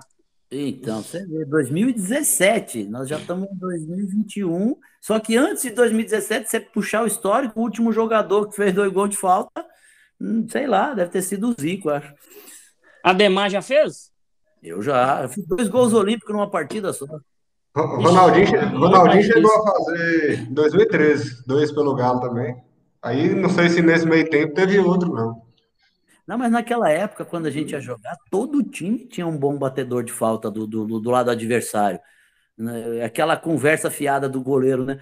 Ah, não deixa fazer falta ali, não deixa bater ali. Então por que a gente tem goleiro, caramba? Então vamos tirar o goleiro, pô. Pô, vai entrar no jogo, o goleiro chama o volante, ah, não deixa bater da intermediária. Peraí, para que, que nós temos goleiro então? Então vamos colocar 11 jogadores de linha. Isso, é, isso é, é um ponto bom que você tocou, Ademar, que eu vou até te perguntar isso. Então, que hoje a gente está vendo muitos treinadores falando que precisa de goleiro que joga com os pés, joga com os pés. Esse futebol moderno de, de tiro de meta é, tocando bola na, na, dentro da própria área, goleiro jogando com o pé. Você acha que isso é, realmente é necessário para um futebol moderno? Ou você acha que isso aí já é uma invenção é, é, é de moda no futebol? Estão querendo gourmetizar demais? É, não é uma coisa que faz tanta diferença assim? Essa é uma excelente pergunta e, e, e gera muita contradição, né? E eu, eu sou a favor do goleiro saber pegar, não precisa chutar, dá o balão, dá o tiro de meta. Se eu tenho um centroavante, um 9 alto, que raspa essa bola de cabeça, eu posso sair nas costas e fazer gol. Tanto é que se você pegar, acho que o Leicester foi 2000 e quanto o Leicester foi campeão? 2017? 16. 16. O Leicester tinha 28% de posse de bola, com o Vard lá, o louco lá, e, e, e os caras foram campeão inglês, pô. O Ademar, ele, o Vard é o Ademar, é inglês? Surgiu ali, explodiu. Falta, mas é bem parecido estilo maluco, não sabe driblar, dá o tapa de lado e chuta, cara. É, é, é o Mirandinha, eu tive com o Mirandinha, com, com, o original há pouco tempo, aí eu falei para ele, cara, você tava certinho, toda vez que você jogasse, tava certo, cara. Se não chutar, a bola não entra, tem que chutar mesmo, velho. Agora aconteceu uma coisa com o Leicester, que foi campeão, né? Que tirando o Vard, os outros, os melhores jogadores acabaram saindo para times maiores. E na época, eu era criança ainda, na época que o São Caetano apareceu, na, na João Avelange, é, eu lembro que todo mundo queria o Ademar no time dele, né, os torcedores dos times grandes. Eu, eu sou atleticano, eu era doido para o Ademar vir para o Galo. Ele eu fechou com São Paulo e abandonou e, a gente. E eu, eu, sei que o, eu sei que eu sei que você estava acertado já com São Paulo e acabou que por causa de valores você acabou indo para a Alemanha. Mas teve, teve contato com outros times daqui do Brasil? Na época, outros times chegaram a fazer proposta para você? Então, era muito engraçado, Gustavo, porque toda manhã, naquela época, tinha o, o lance que era o top do esporte, o jornal, né? Então toda manhã eu abria a primeira página, eu tava com a camisa de um clube, cara. Porra, até um dia, né? Porque a minha camiseta era. A minha camiseta que eu usava por baixo da camisa de São Caetano era Deus é fiel, né? E aí, outro dia apareceu, um outro dia apareceu eu com a camisa do Corinthians dizendo Ademar é fiel. E aí, e eu, pô, e era muito legal, porque era tudo especulação, é óbvio, né? Que assim, concreto não tinha nada. Mas era gostoso você acordar de manhã e lá pegar o jornal, pô, você tá estampado na primeira capa lá todo dia, cara. Pô, e até tem uma situação, né? Que antes do jogo do Grêmio, né? Porque aquela época tinha muito de, é, de guerra psicológica, né? É, pré-jogo, né? Eu acho que foram perguntar pro Darnley, né? É, sobre o Ademar, acho que o Darnley deve ter falado, não, eu não conheço ele da primeira divisão tal, mas para criar um clima, né, o pessoal colocou lá assim, né? a foto do Dornley e, e, e, e, escrito, né? O título. Quem é Ademar? Interrogação, né? Pô, isso foi na quarta de manhã, antes do jogo com o Grêmio, o primeiro jogo no Parque Antártica. Aí eu meti dois gols nele, no outro dia saiu a minha foto e escrito assim, muito prazer, meu nome é Ademar, né? e, então era muito legal essa época. O Darley era chato. Pois é. Era chato. Nessa época não tinha tanto mimimi, né? Não, é. então, isso aí para mim era uma coisa gostosa, porque você tava ali, indiferente. É claro que não existia baixaria de você falar uma besteira, de você menosprezar. Mas essa guerra deveria existir. Hoje você não pode falar nada, o treinador do é. adversário. É. Isso começa na categoria de base. Eu não fala nada contra o adversário, porque pode usar isso como motivação para ele. Ah, vai É. Ademar, agora, agora sobre essa questão, você, né, que após ser artilheiro da, do Campeonato Brasileiro, né, Copa João Avelanche, que era Campeonato Brasileiro, é, com essa especulação em vários times, e você abria o jornal todo, toda manhã era um time diferente. Isso que atrapalhava, esse extra-campo atrapalhava você como jogador, a sua cabeça, ou fazia ajudar? Como é, não, que, como é que era a situação? Não, não ajudava. Eu, assim, pô, eu vivi é, até meus 28 anos, ô, ô Rafael, pô, banco de reserva, cara, às vezes 23 jogadores no elenco, você dando volta com tênis na, no beira do campo, 22 fazendo coletivo. Aí quando você, pô, você começa a construir a sua, a sua personalidade ali e ver assim, meu, várias vezes é, é, em situações que eu pensei, pô, acho que não vai dar, eu vou parar, porque, mas é o que que eu pensava assim, é, eu comecei a parar de pensar como um, um, garoto, comecei a pensar como profissional. Peraí, quem está de titular no meu time? Ah, esse é o 9, é o Túlio Maravilha, é o titular. Deixa eu olhar nele, o que, que ele tem de qualidade que eu não tenho, que eu preciso melhorar para me estar tá no lugar dele, cara. Peraí, o Túlio chuta com as duas pernas. Porra, minha esquerda é ruim. Vou treinar minha esquerda depois do treino. Ah, pô, o Túlio cabeceia bem. Vou pegar um menino aí da base e vamos fazer uns cruzamentos, vou cabecear. E o jogador de futebol, ele não tem esse feeling hoje, né? Ele prefere assim, ele fala assim: ah, tô de reserva aqui, vou ligar pro meu empresário, vou sair daqui, quero jogar no outro clube. Ele não tem essa humildade de reconhecer que ele tem defeitos, cara, que ele precisa melhorar algumas situações na carreira dele. E ele só quer é, na verdade, jogar, né? Jogador de futebol hoje, ah, pô, preciso jogar, preciso. É, uma, uma linguagem do futebol tal de minutagem, né? Preciso ter minutagem. É uma, coisa que eu, é uma coisa que eu queria perguntar é que hoje em dia é assim, né? Qualquer jogador, mesmo de base, só entra nos, nos, nos grandes clubes se for com empresário. E até alguns clubes menores também é só com indicação de empresário. E antigamente tinha aquelas famosas peneiras, né? Provavelmente você já deve ter participado você acha que essa situação com o empresário atrapalha hoje o jogador? Muito, muito, muito, porque às vezes o clube tem um jogador top lá no, no elenco que é do empresário. Aí ele chega com um jogador na base, Gustavo, meio que o clube é, faz vista grossa, né? Não, vamos deixar porque o cara tem esse jogador aí que futuramente vai render dinheiro pro clube, senão ele vai tirar daqui e tal, e fica aqui um conchavo, né? Aí a gente vê a qualidade que a gente está vivendo da nossa base aí morta que não consegue revelar jogadores. Claro, tem alguns clubes que revelam tudo, mas jogadores já estão até saindo é, mais cedo, né, pro, pro exterior, porque lá eles estão crescendo profissionalmente, né? Porque o nosso nível está muito baixo aqui. Mas é. É difícil agora para a gente formar uma base. Imagine se essa molecada já não gostava de treinar, só gostava de ficar no celular. E dois anos quase por essa dessa pandemia. E outra, o Ademar, e uma questão também, no final dos anos 90, começo dos anos 2000, cada time que chegava no Brasileirão tinha dois, três jogadores que batiam de frente com, com qualquer time. E aí, igual no São Caetano, pegando Palmeiras, Grêmio, Vasco, não tinha jogo fácil. Até os times relativamente que não estavam tão fortes, tinha pelo menos dois, três jogadores. Hoje, cada vez é mais difícil encontrar um em um time. Hoje você tem um amontoado, muitas vezes, de jogador que não tem tanta força, né? Hoje você nota essa, essa, essa falta de grupos fortes em vários times, ficou concentrado em alguns somente? Você nota isso também, Andemar? É, hoje, assim, eu, eu, brinco com o pessoal, né? Hoje só tem japonês, né?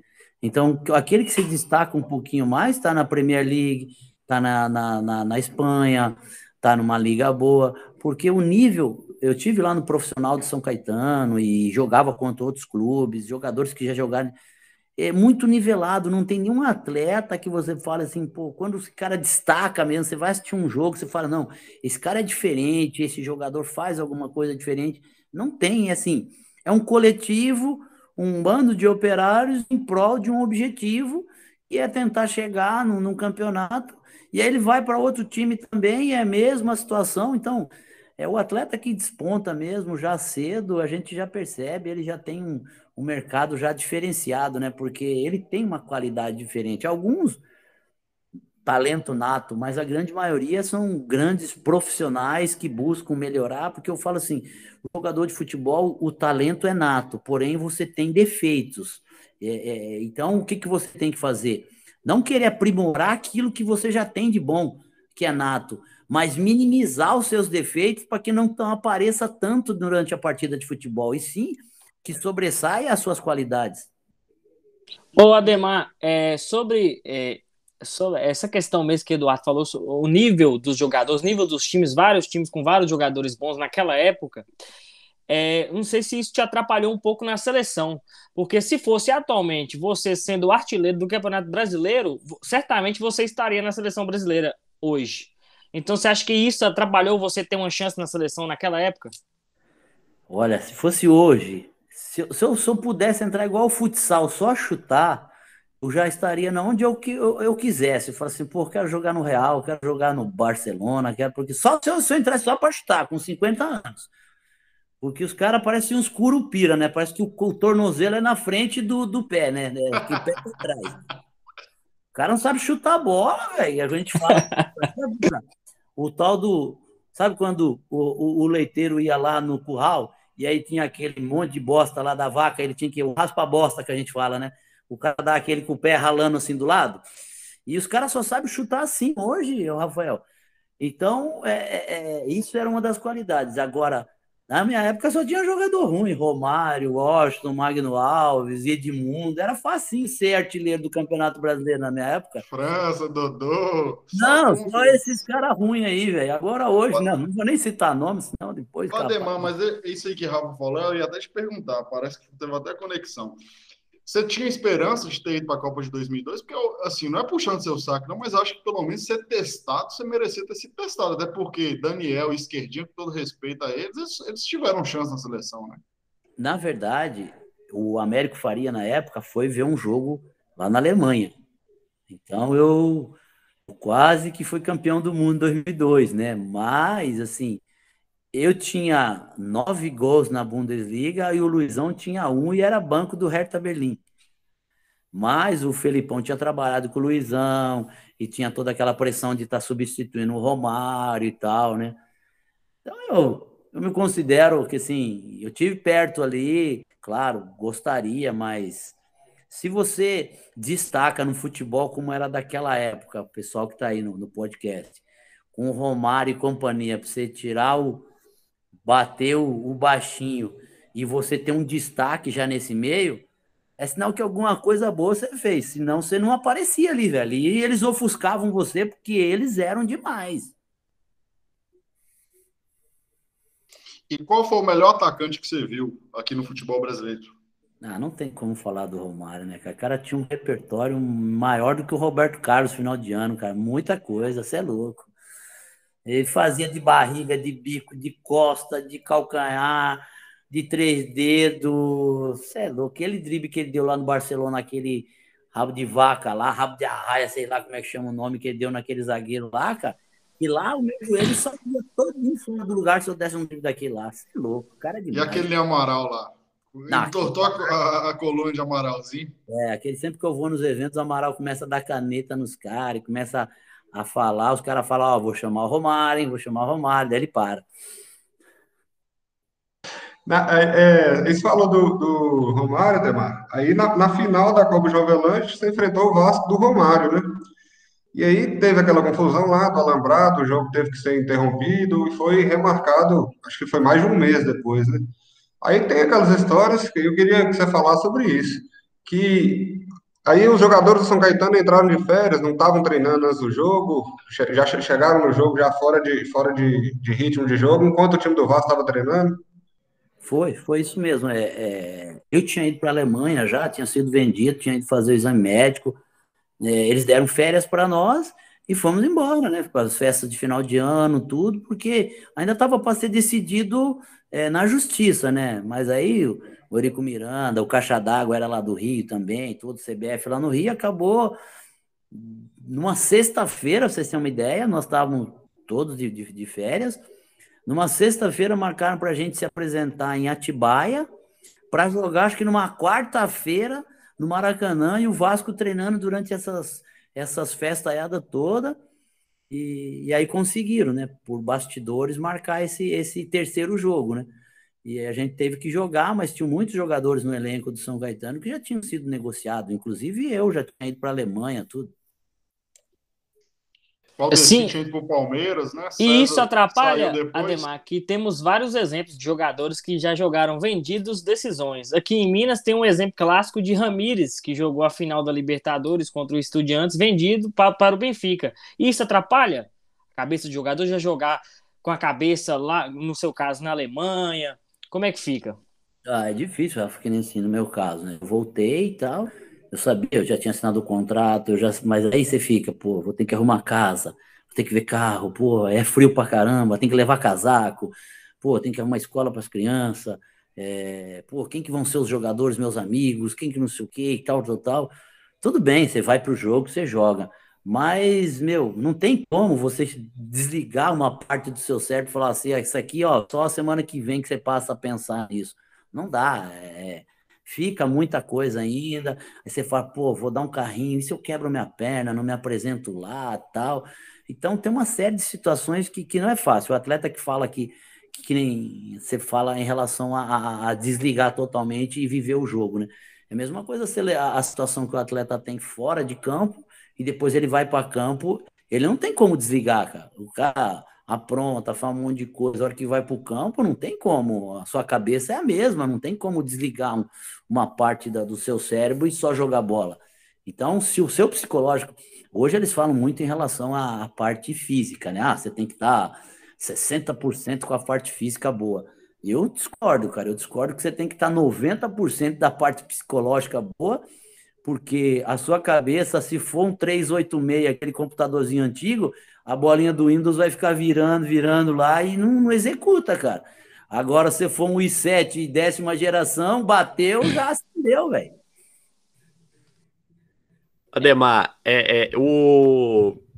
naquele jogo que vocês chegaram na final e tudo, mas assim, você sentiu uma diferença do São Caetano, do, do Vasco, a forma de se, se impor em campo, para o São Caetano que começou o jogo contra o Fluminense? Porque, assim, como o São Caetano contra o Fluminense no jogo não era o favorito, é, vocês. No, como é que foi no, no bastidor, no vestiário? Vocês ficavam um pouco mais acuados?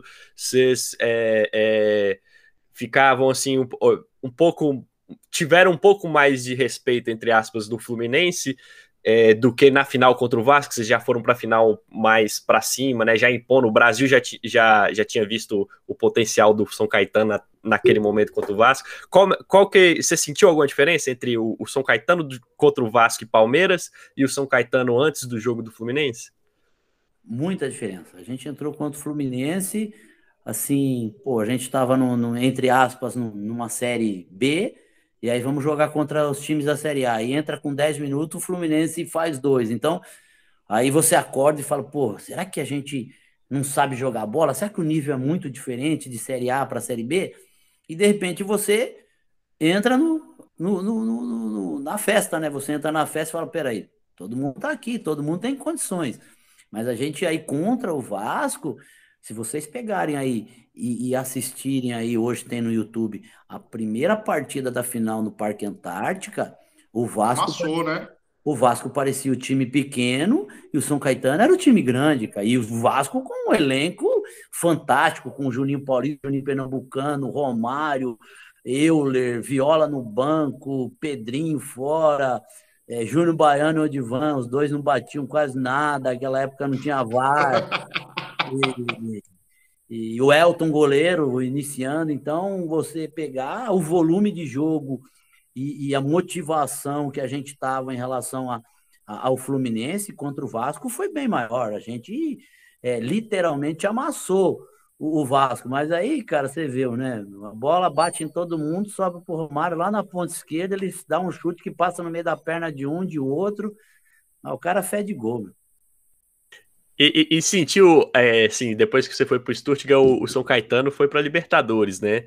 E de longe, assim, você sentiu aquela vontade de estar tá jogando a Libertadores pelo São Caetano, assim, de ficar, poxa, eu podia estar tá ali ajudando meus companheiros a, quem sabe, até o título internacional, né? Bateu na trave o, o, o São Caetano. Você ficou ali naquela vontade de estar tá dentro de campo?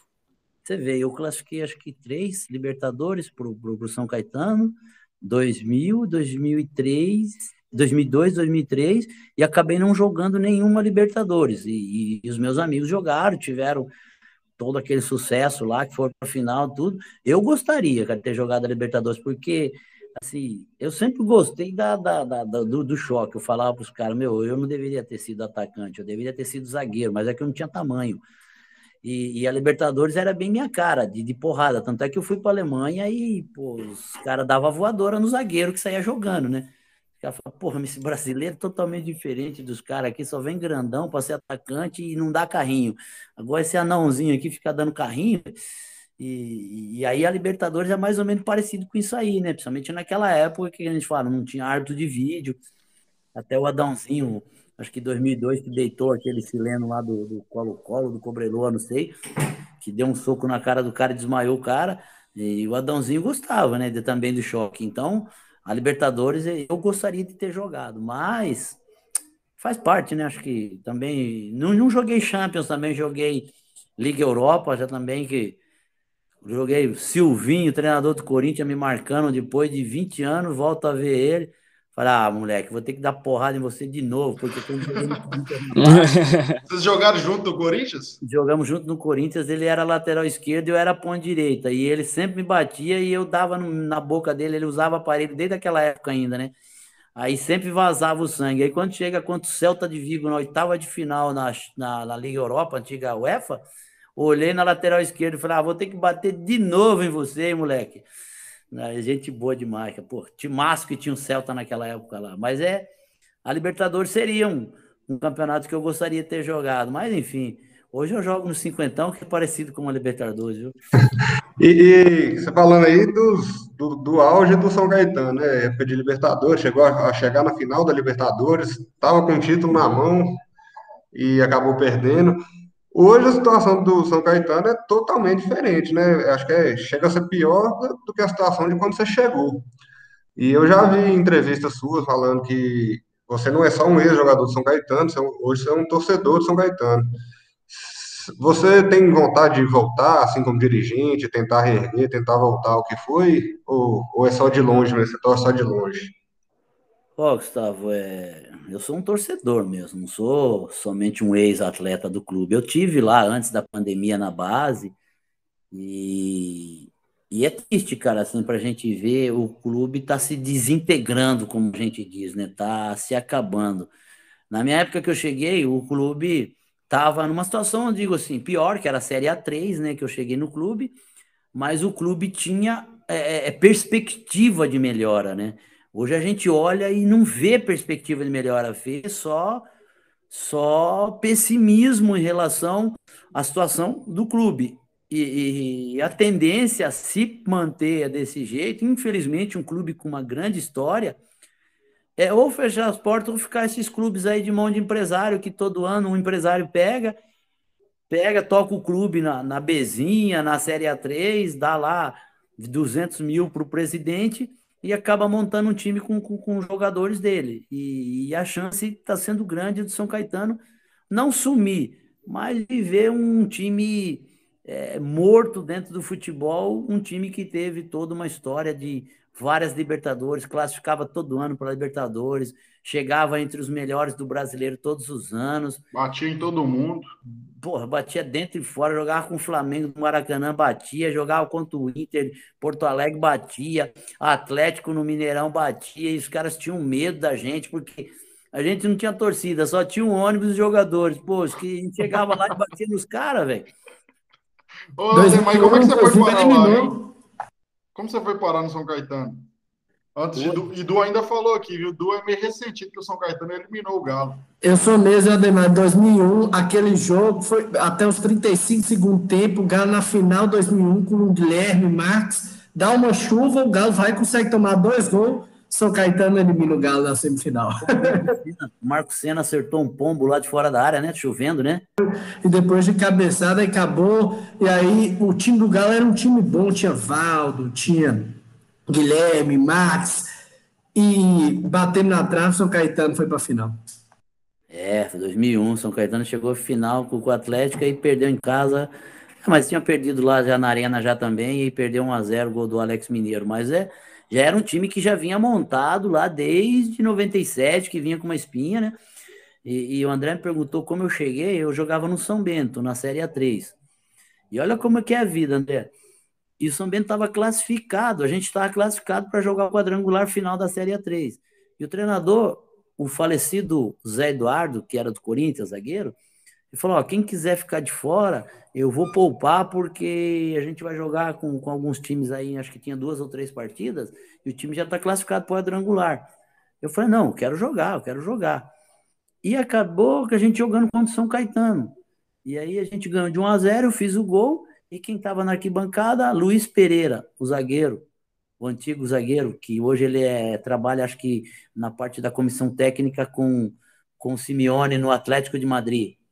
Ele me ligou e perguntou se eu tinha interesse de ir para São Caetano, que ele era auxiliar lá, que eu poderia fazer parte do elenco, eles tinham um projeto de subir para a primeira divisão em tanto tempo e tal, tal, tal.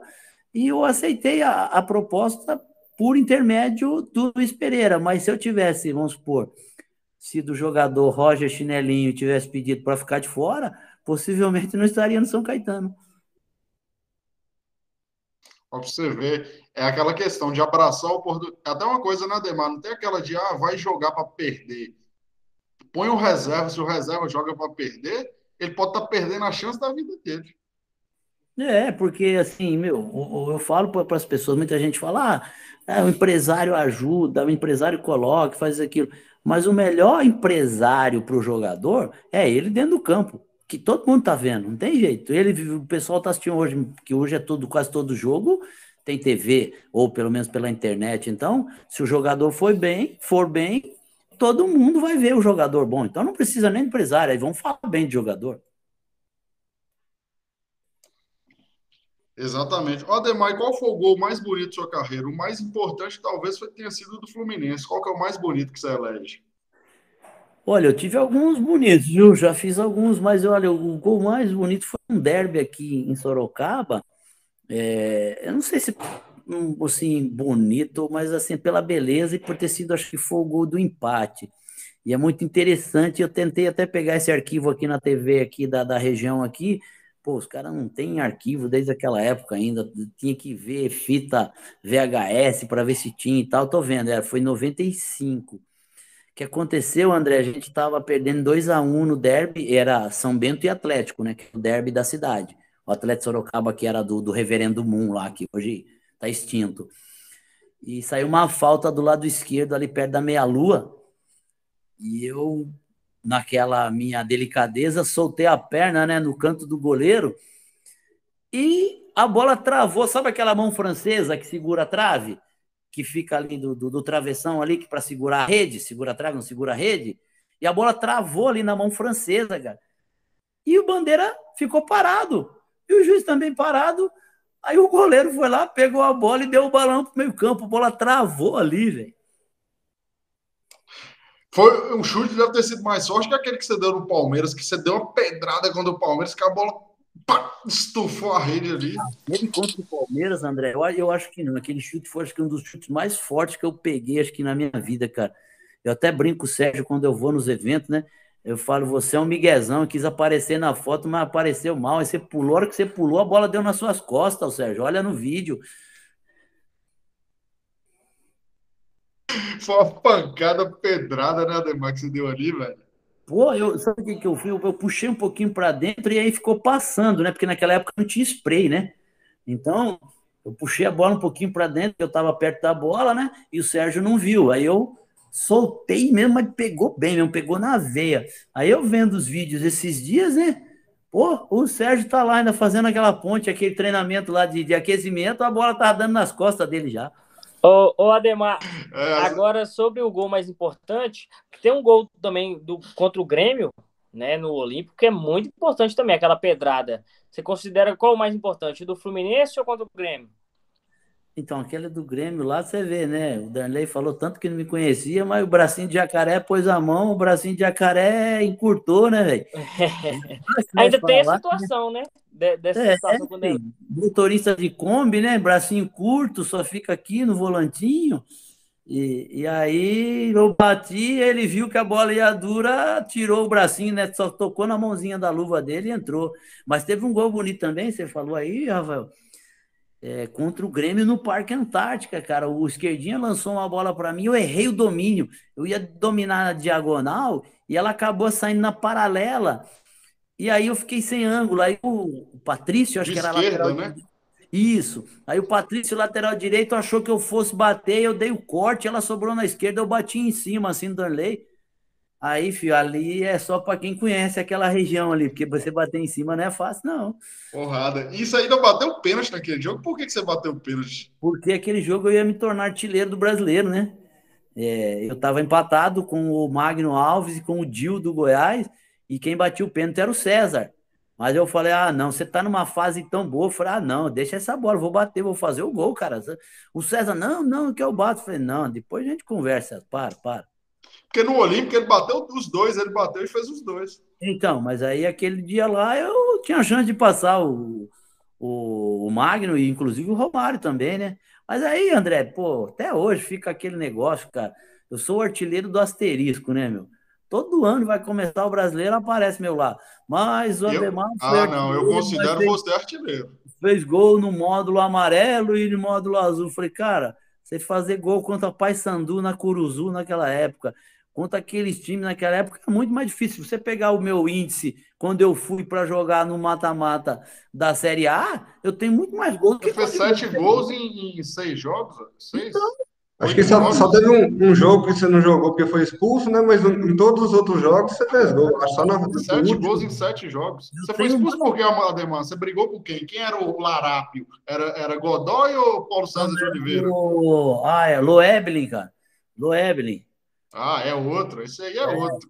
E é, como é que era a relação com o árbitro? Você mandava isso pra puta que pariu, xingava, vagabundo, safado? Não, é eu tava assistindo um dia o. Como é que chama aquele? Bola da vez com o Godoy. E, e o Godoy que tava lá, né? Daí ele falou: pô, o jogador mais leal que eu joguei foi o Ademar, né? Porque uma vez eu tava com ele no meio-campo e falei, porra, Godoy, pô, você é foda, cara, pô, você não pode encostar, você, dá falta a minha, e o cara me dá porrada, você não dá falta, tal, tal, tal. E ele falou, né, joga só a bolinha e tal. Aí eu falei, pô, mas eu vou reclamar com você, você dá cartão. Ele falou, então, quando você vier reclamar comigo, Ademar, põe a mãozinha para trás, como se estivesse me obedecendo.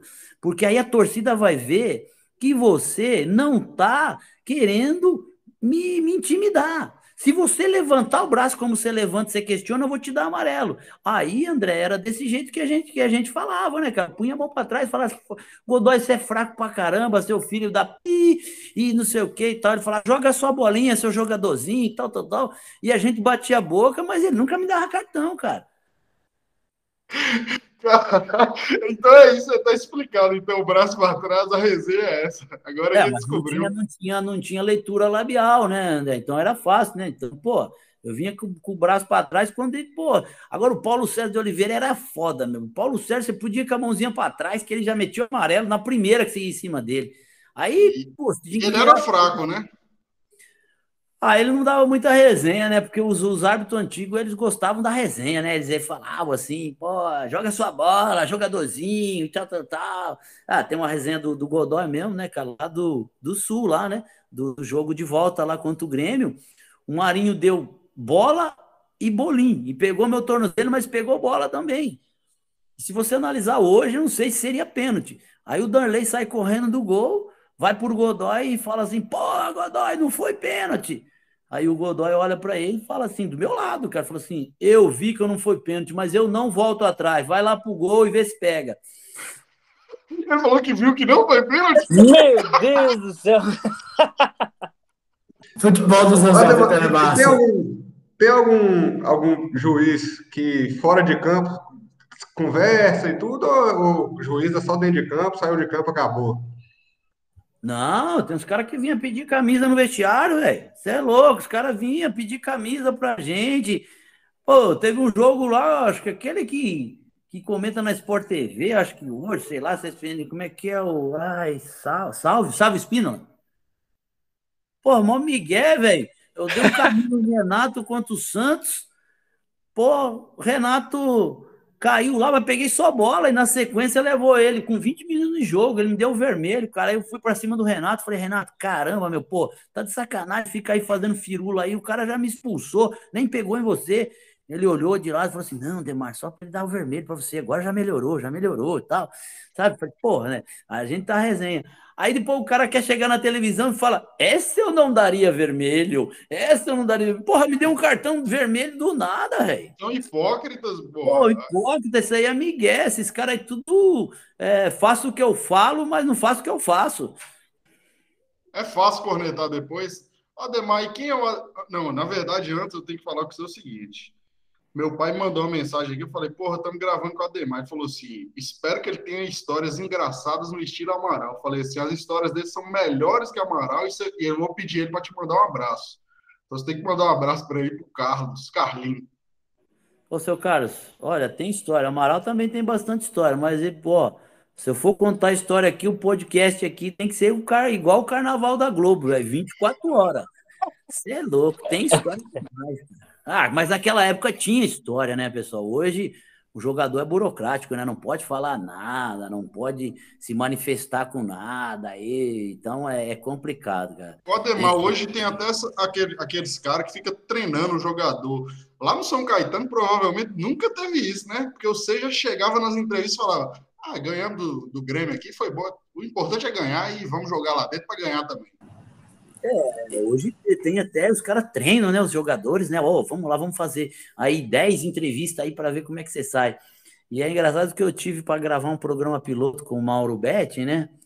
Aí eu tava, trabalhava no Band Esportes como comentarista, e aí eu falei, Mauro, pô, vamos fazer um programa, cara, vamos convidar dois atletas. E aí, dentro desse, desse programa, chamava Debate Pronto. E aí tinha um quadro em que o atleta é, que estivesse no programa teria que dar uma entrevista, assim, vamos falar assim, ó, domingo você vai jogar contra o São Paulo. Qual é a expectativa para o jogo domingo? E teriam, tipo, 10 palavras que ele não poderia falar, André. É, três pontos, graças a Deus, professor, seriedade, confiança, tranquilidade. Porra, se falasse, arriscava já no monitor ali que ele quebrou, velho. Não, não, dá. Não tinha entrevista, então. Não tinha, eu... não tinha. O cara ia, ia ficar aqui no Silvio Santos, assim, não. Eu estava vendo dia desse, pessoal, só lembrando dos anos 90, um jogo de Júnior Baiano, ele vira para a câmera e fala assim, ó, o Godoy tá bêbado, o Godoy tá bêbado, o juiz, ele teve que sair e fazer um teste para comprovar se ele estava alcoolizado ou não, o Godoy é inimigo mortal de Júnior Baiano por causa disso, ele virava e falava, ó, o, o juiz está bêbado, deu para sentir o cheiro da cachaça. Olha o nível que era. Oh, mas, oh, oh, Eduardo, tinha um, um, juiz, vamos falar aqui sem, sem, sem homofobia, um negrão, Zé Aparecido, que era forte, cara, era grandão. Aí os caras pegavam, ah, porque não sei o que. Ele falou: esquenta a cabeça não, mano. Esquenta a cabeça não. Se quiser, depois do jogo, nós resolve lá fora. Você só vê, só tô esperando você lá no vestiário. Ah, os caras reclamavam de novo.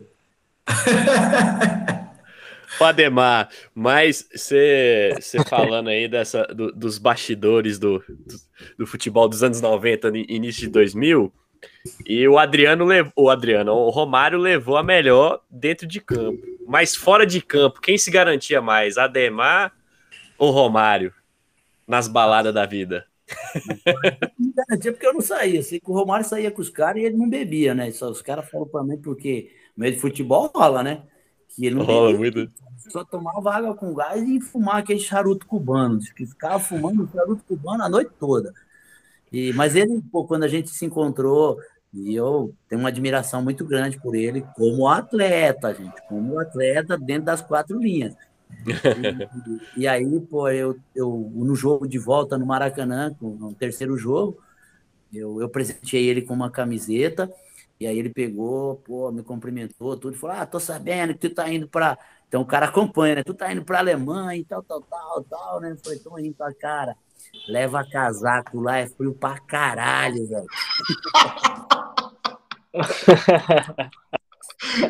Ademar, tem esse tabu, né? Que jogador de beber e fumar. Quantos por cento de jogador bebe pra caralho e fuma pra caramba nos clubes? Pô, fumar são poucos, André. Na Europa eles fumam mais. Na Europa a gente via os jogadores fumavam bastante. Somente depois dos jogos, assim, na, na, na, na, ou na representação, quando tinha aquele regenerativo, que era sauna, aquelas coisas lá. Mas bebês bebiam muito. Você tem uma ideia? Ó, oh, seu Carlos, vou contar uma história aqui, seu Carlos. É, o meu time é, na Alemanha, a gente jogava geralmente sábado à tarde. Então a gente na sexta a gente ia pro hotel. E cada atleta tinha direito a, a duas canecas de chopp daquela de meio litro. Tinha o, o ticket. Que os caras falavam que era para relaxar, para o cara jogar. E como eu não bebia, eu era muito requisitado, né? Porque eu fazia leilão dos tickets, né? Porque a, a, a procura era maior que a oferta, né? E, e, e aí, cara, o, o, russo faltava me beijar, né, para comprar as canecas, né? O Alex. E aí, de vez em quando, eu fazia um leilão, porra, eu te pago, cara, um sorvete, pago um cappuccino, e aí te dou um chocolate ainda suíço.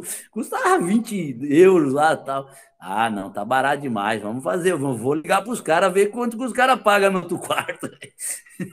e, e aí a gente ia para noite. E, e um dia, cara, é, o Romeno tomava pra caramba o, o, o Viorel Gané lá. E era aniversário dele, André. E aí a gente tava lá no, no, no saguão lá do hotel, o pessoal tava tomando, eu tava tomando um cappuccino, e o Viu tomando sorvete, cara. Eu falei, ah, o Viu tá bem hoje não, aniversário dele tomando sorvete. E ele tava emburrado. Aí o treinador chegou, esse Félix Magath, né? Ei, Vi, pô, hoje é dia de tomar chopp, tomar cerveja, não sei o que e tal. Falou, não, hoje eu vou tomar sorvete. Não, toma uma cerveja hoje. Não quero, não quero, não quero. E o treinador começou a insistir, ele pegou o sorvete e jogou na cara do treinador e falou assim: e amanhã eu vou ser titular, viu? E foi titular, cara. Caralho. Nossa. Ele devia estar de ressaca, já devia ter tomado o dia anterior. Ah, também, né? Mas assim, mas eu achei engraçado que ele jogou na cara do treinador e intimidou o cara e foi titular no outro dia, velho. Ô, Demar, bem tranquilo. Eu pergunta só uma coisa aqui. É, que história é essa que quando você foi lá para a Coreia, que o treinador queria dar uns tapas na orelha, que o cara queria pegar você pelo pescoço, você já dava uma esquivada? Como é que era? Tinha isso mesmo? Batia no, no jogador? Não, é em mim, não. O que aconteceu foi o seguinte, André, lá é cultural, né, cara? O mais velho bate no mais novo, né? Aí eu chego lá, tava nos treinos, nós só tava dando taca nos caras, só ganhando. Aí, primeiro jogo da K-League, nós tomando 3 a 0 primeiro tempo.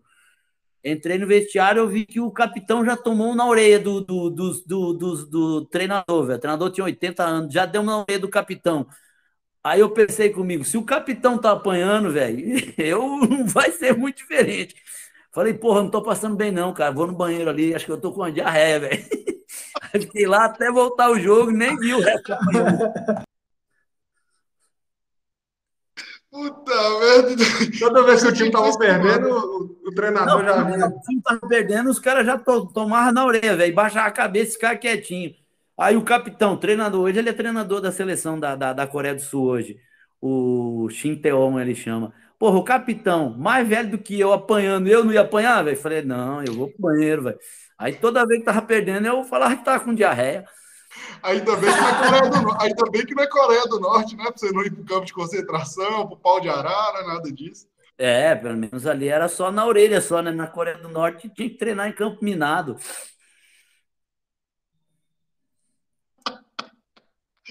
Puta merda. Ademar, que resenha, bicho. Puta merda.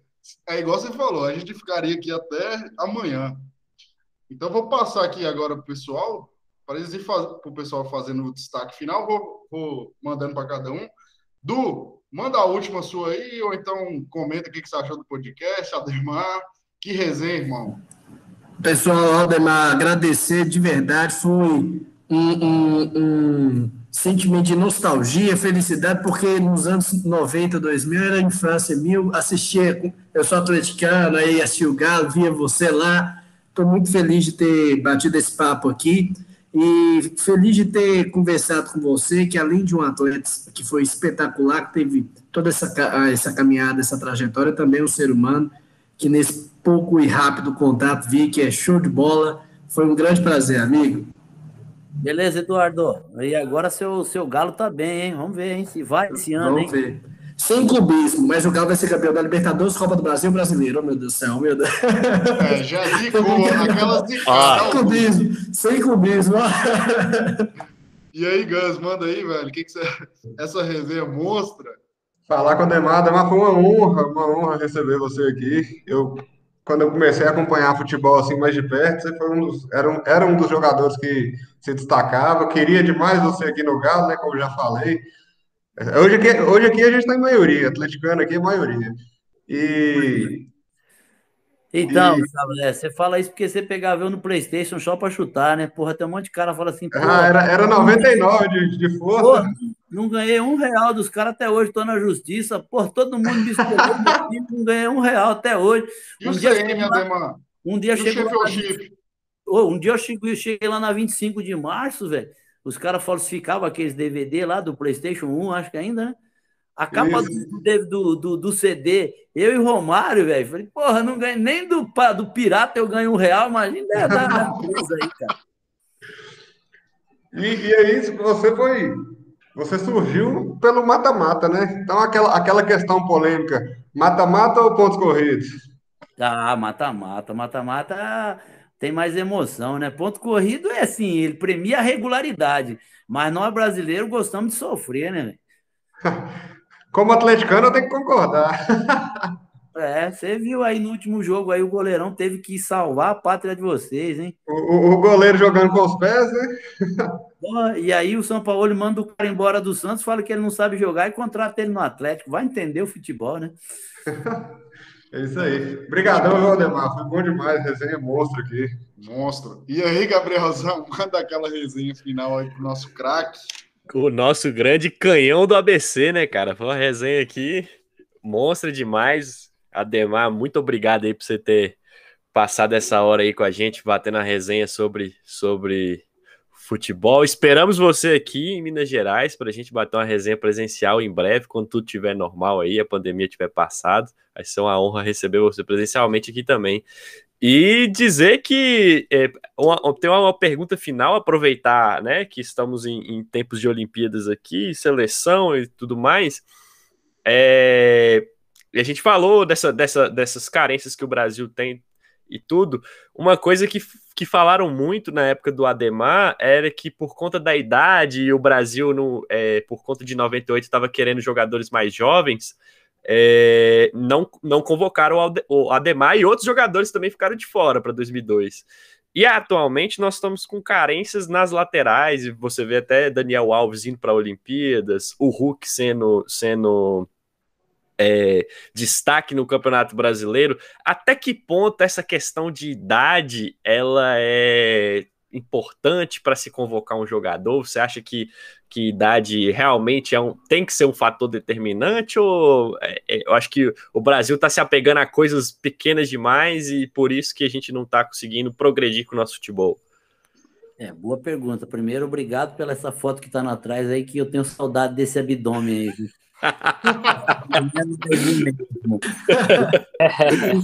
Esses, gominhos se transformaram naquela costelinha do Outback. Mas é, é, é isso é, é, se apega a coisinhas bobas, sabe, Gabriel? Esse negócio de idade. Eu acho que o momento do atleta é que vale, isso vale mais. E, e naquela época também foi, é, é foi, foi falado muito sobre isso mesmo. Ah, mas o Ademar vai para a seleção, tem 30 anos e tal, tal, tal. Foi uma coisa, um, um detalhezinho que se apegaram e acabaram me deixando fora. Mas enfim, não tenho rancor de ninguém e tal, nada, ódio, nada. Mas aí, o pessoal do Atlético, eu vou contar uma outra resenha aqui, ó, o pessoal do Atlético aí. Joguei no Japão 2005. Aí o, o, o empresário era o Theo Constantino. E aí a gente ia lá, e aí o, o, o Emerson Sheik, o falecido lá, o, o é, como é que chamava lá, o Kleber Santana, todo o pessoal, a gente ia na churrascaria lá em Tóquio lá. E na ponta ficava um moreninho lá que a gente tinha que rachar para pagar o churrasco dele, que era caro, uma churrascaria brasileira. Esse cara até hoje não me pagou o churrasco. E sabe quem é esse cara aí? Eduardo, Gabriel, Gustavo? Não, é? É o Hulk. Pô, será que ele não tem Que isso? Ah, que isso! Que massa, velho. Será que, Hulk é bilionário, hein? Hulk é bilionário. será que ele não pode me pagar um rodízio agora, cara? Pô, paguei tanto. O, o, Você tá rico, hein? Ademar, o Hulk é mais ou menos seu estilo? É, o Hulk é bruto, é do meu estilo. Como disse o Dessa, ele é lá de nós, velho. Pô, mas é, é, agora tá na hora dele pagar. E, e se, for, se for convocado, então, pro ano que vem, pra Copa, aí que tem que pagar também, né, Ademar? Ele devia mandar o jatinho dele pegar eu aqui e levar lá em Portugal, comer um frango com quiabo aí, aí tava pago. Pô, Pa- Pagar o Aí na restaurante, hora, né? pagar esse, esse churrasco lá em BH. Pô, tem que pagar, pô. Paguei pra ir lá em Tóquio lá, pô. Agora esqueceram de, esqueceram de nós, esqueceram de mim cinco. Esqueceu de mim, cinco. Ô, Rafa, e aí, irmão? Manda aquele destaque, manda aquela última colocação aí pro, pro canhão do ABC. Que resenha, hein, irmão? Valeu demais, Canhão do Azulão, o Canhão do Azulão dos anos 2000. Assim, eu não pude, eu e o Gabriel também somos mais novos, a gente não pôde acompanhar você é, ao vivo, assim, só que a gente é muito fã dos, do futebol dos anos 2000, inclusive eu já falei aqui com os meninos que o futebol mais, assim, mais top que já existiu no Brasil, para mim, é o futebol no início dos anos 2000, final de 90 anos 2000. Os craques jogavam aqui, vários jogos bons, times estrelados, times que se destacaram como São Caetano, que era um time de menor expressão na época que apareceu. Então, para mim, foi um privilégio. Obrigado, viu, por ter participado. E para encerrar, eu só queria te perguntar sobre o, o São Caetano campeão paulista. Se você, como maior artilheiro da história do time, que gostaria de ter jogado, ter ganhado o Campeonato Paulista daquele time, naquele ano 2004, assim, para coroar, né, sua passagem pelo São Caetano. É, na verdade, é, Rafael, eu, eu joguei a primeira partida em 2004 e depois foi negociado para a Coreia. Então eu estava no elenco, aí depois eu fui negociado e não participei de toda a conquista, né? Mas eu me considero um campeão e, e também um, um, um- um jogador assim privilegiado por ter feito parte daquele grupo do São Caetano desde 97. Eu acho que o São Caetano até 2008, quando veio vice-campeão paulista, ainda incomodava os grandes. Então era um time que, por mais que seja de pequena é, expressão no futebol nacional, mas marcou uma década no futebol brasileiro. E poucos times de, de, de, de, de- sim, pequenos conseguem ter uma trajetória tão forte como foi um bom tempo, acho que por uns oito anos, o São Caetano perfilou entre os melhores do país. Sou o maior artilheiro até hoje do clube, né? Que hoje qualquer jogador faz cinco gols aí, já está na, na Indonésia, está na Tailândia, está nesses mercados alternativos aí. E era muito difícil naquela época sair para você jogar na Europa, porque você tinha que ser top no Brasil mesmo. Então, foi um momento bom, mas acho que você pegou um momento do futebol. Se você pegar os vídeos e, e os jogos, o momento que o futebol era jogado para frente, não é ficar aquele futebol defensivo. Goleiro tinha que jogar com a mão, tinha que jogar com o pé. Que é o que Atacante importa, né? Que é o que importa, tem que, é que que catar. importa, porque tem que catar lá atrás. Ah, vamos lá, já que vocês gostam de resenha, tem outra resenha boa aí do Márcio Mexerica. Acho que jogou no Atlético, não jogou? Jogou, eles amam ele. Jogou, Márcio Jogou. Só fazia gol de cabeça. Obrigado, que nós já tomamos outra fase. Ah, tá. Vocês estão na outra fase. Então, o Márcio Mexerica estava numa fase muito ruim no São Caetano, né, pessoal? E não fazia gol, mas nem para remédio. Aí, pô, ele é muito brincalhão, ele é um cara extrovertido, um cara fantástico. Aí o Silvio Luiz vinha chegando, que o Silvio sempre era o último, assim, no, no túnel, ali no corredor. Daí ele chegou lá, foi lá, cumprimentou o Silvio, bateu na mão e falou: Silvio, segura lá atrás, que lá na frente eu garanto o 0 a 0 velho.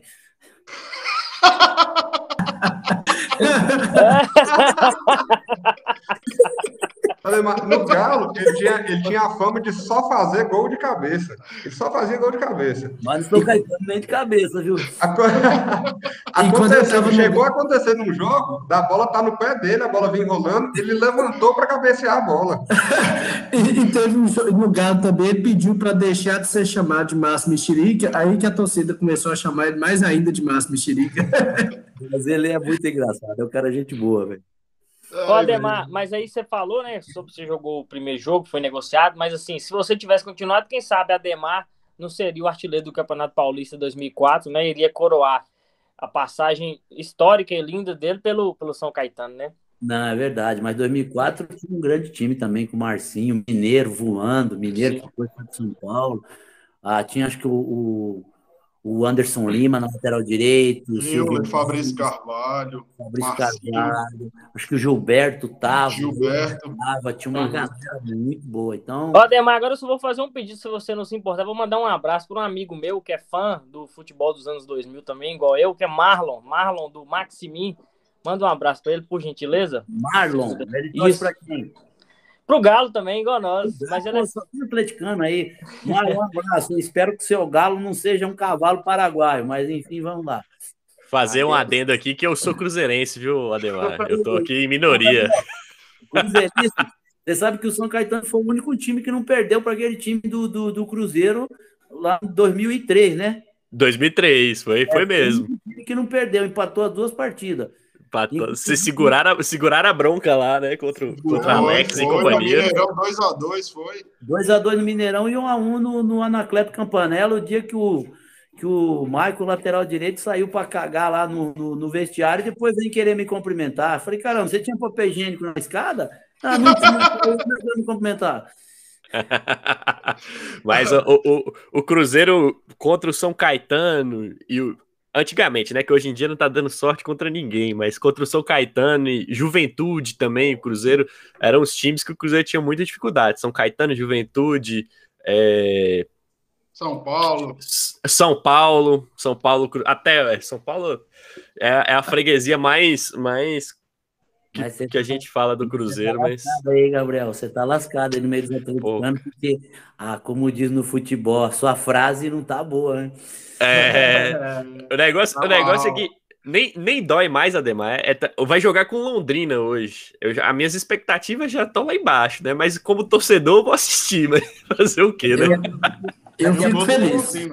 Daqui a pouco o Iggs vai começar a brigar com vocês, vocês vão tomar o título dele. É isso aí mesmo. Não, aí fica, aí fica difícil, aí não dá. Tá chegando o Ibs, lá. O Ibs até sacaneou o Cruzeiro no Twitter esses dias atrás aí.